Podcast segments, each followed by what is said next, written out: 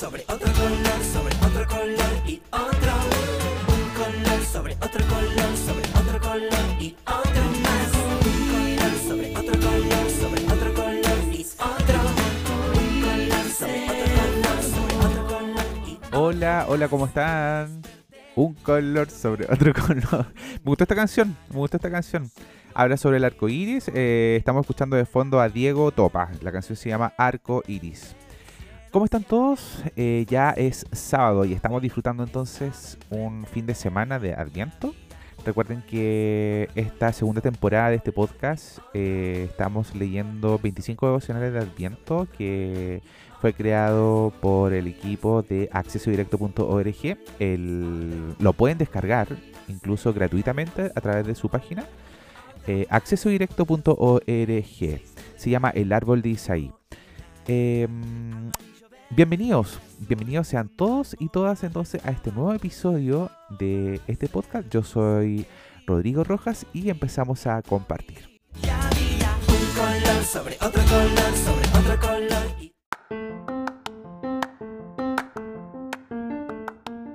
Ahí estamos entonces. Vamos a leer la lectura del día de hoy que es 3 de diciembre.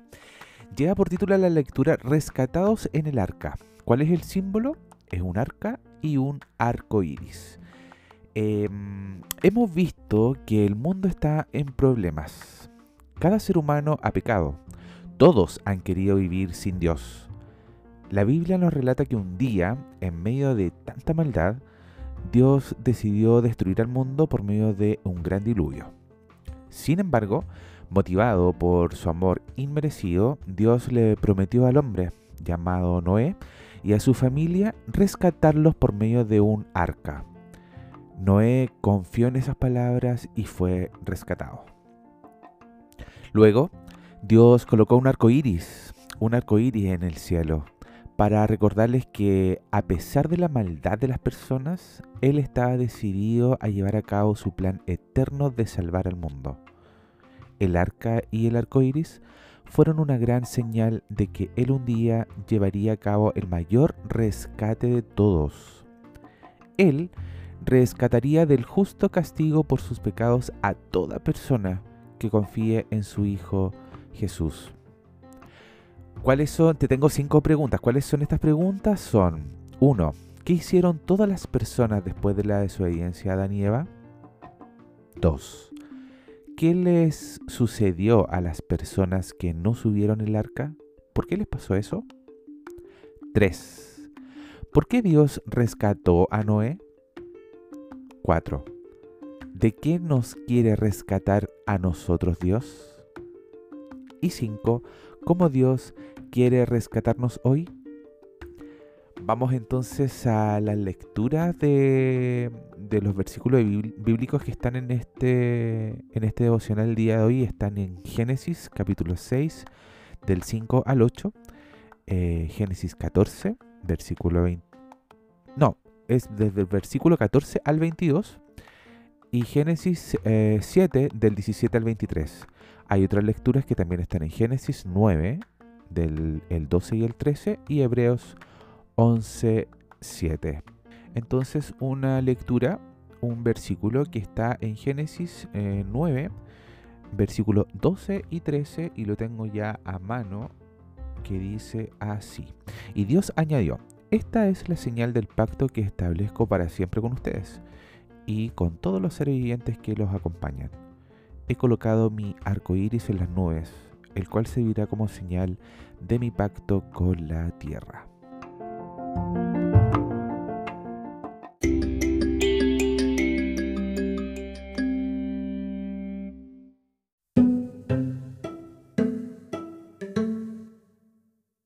Quiero compartir con ustedes también una, una lectura sobre el arco iris. ¿Qué es un arco iris? Lo encontré a través de la web de concepto.de.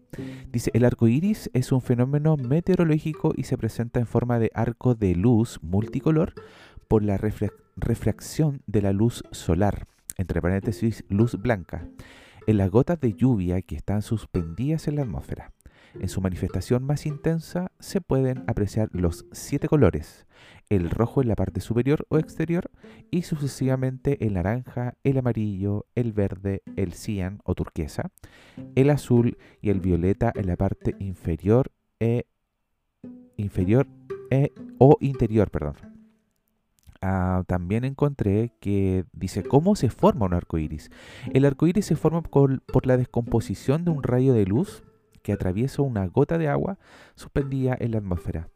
Cuando un rayo de luz atraviesa una superficie que divide dos espacios de diferentes densidades, en este caso el aire, la atmósfera y la gota de agua, el rayo refracta su recorrido, es decir, se dobla o cambia ligeramente el ángulo de trayectoria.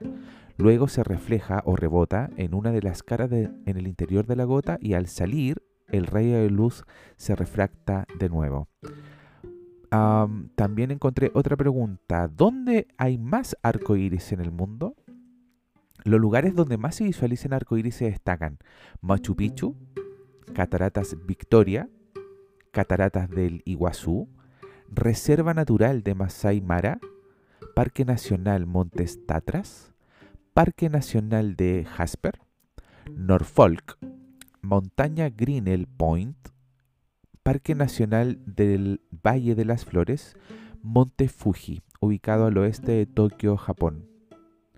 Por otra parte, en religiones basadas en el cristianismo, los arcoíris son interpretados como un mensaje angelical de los seres queridos que ya no se encuentran con vida. Los arcoíris son vistos como caminos o guía de los espíritus para dar un mensaje alentador de que cosas mejores están por venir. Es una forma de saber que las cosas también estarán bien.